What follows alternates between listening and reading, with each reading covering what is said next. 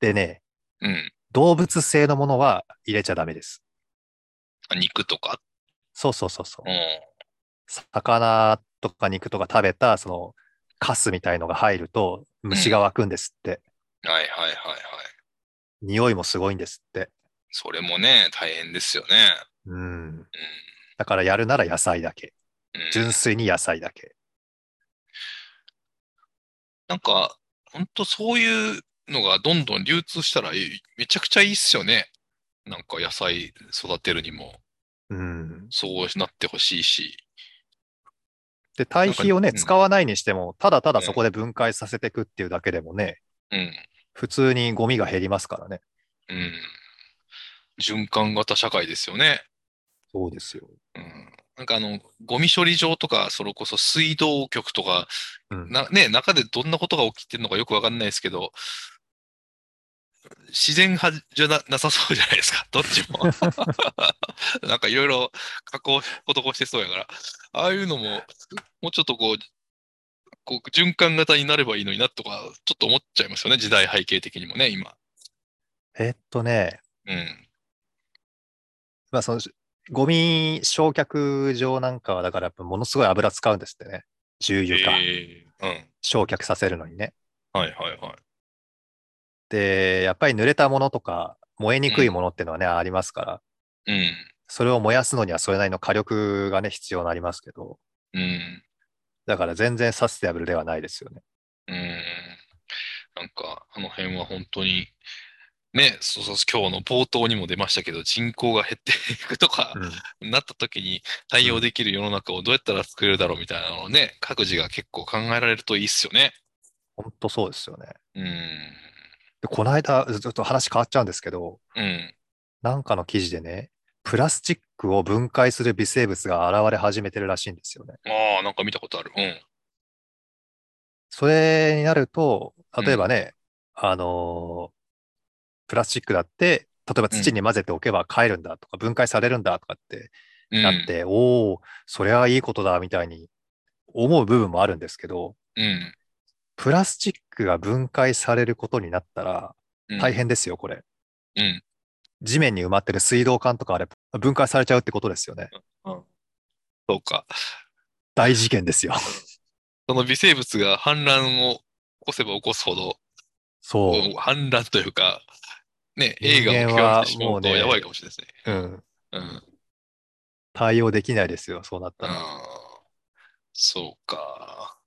まあ、不不自然な世界になっちゃったってことかもしれないですね、すでにもうう。ん。うん。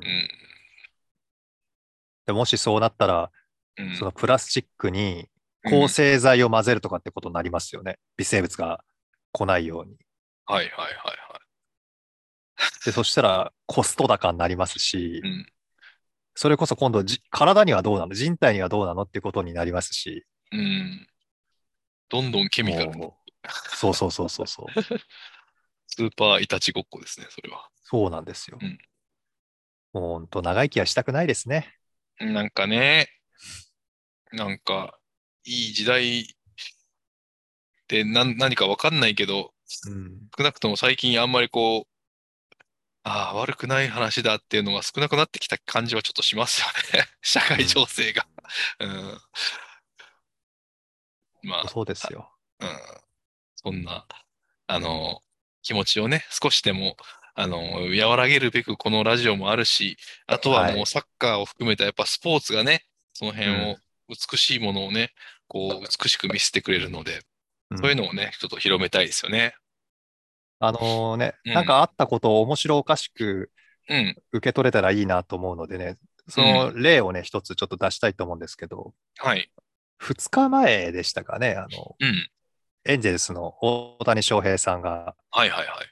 えーっと、8打点はいはいはいはい。うん。大谷さん一人で8打点取ったって言ってニュースになってたじゃないですか。うん。一、人で8点ってすげえなって思いましたけど、うん。大谷さんが8点取るのに負けちゃうエンゼルスってどういうことっていう、こはいはいはう、い。面白さが負けちゃ私のいました中でねこう、はいはいは出てきてですね。いはい。 8点取ったら勝とうよみたいなのがあって、うん。うん。メジャーってわかんねえなっていう風な。うん。で、その次の試合は、うん。大谷さんが先発だったんですよね。ピッチャーでそう出そうて、そう。うん。 13 13奪奪三三振。振。うん。うん。あの人はす、何なんでしょうね。 100、それこそ100年に1人の逸材なんですってね。なんか今回の記録は。おーおうん。ーだから、すごいもう、すごいですよ。うん。ああいうのがたまに出てくるから、やっぱ面白いですよね。うんう。ん。そうですね。うん日本サッカー界にも、ああいうなんかこう、たまにキーパー、たまに点取り屋みたいなやつ出てくるといいっすね。キーパーで点取り 屋ないか。 世界的にもないか。そうです ね。二刀流。昔ほら、パラグアイ代表のチラベルトっていうキーパーが、 フリーキックで点取ってましたけどはいはいはね。いはい。うんまあ、サッカーではあんまり二刀流っていうのは考え方がないか。そうですね。サッカーの二刀流はちょっとわかんないですね。ないんじゃないかな。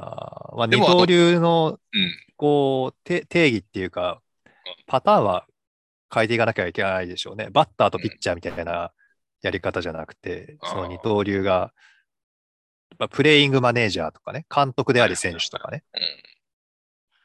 あとはもう、あれですよね。サイドバックとセンターバックをこなす富安選手とかはいいんじゃないですうんうかん。うんいや、うんサイドバックとセンターバックって多分普通ですよね。 あ、そうですか。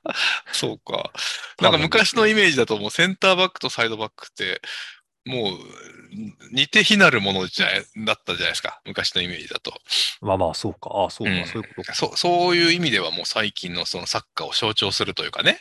うんうん。うん。やっぱりこう、点取り屋さんもなんかこう、生粋の、おー青足のフォワードですみたいなんじゃない、ないじゃないですか、最近はもう。 まあそうですね。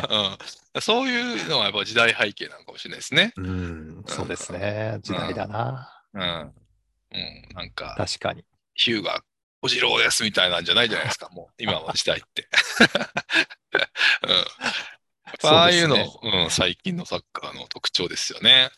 うん。うん。うん、面白い。はい。そんな感じかな。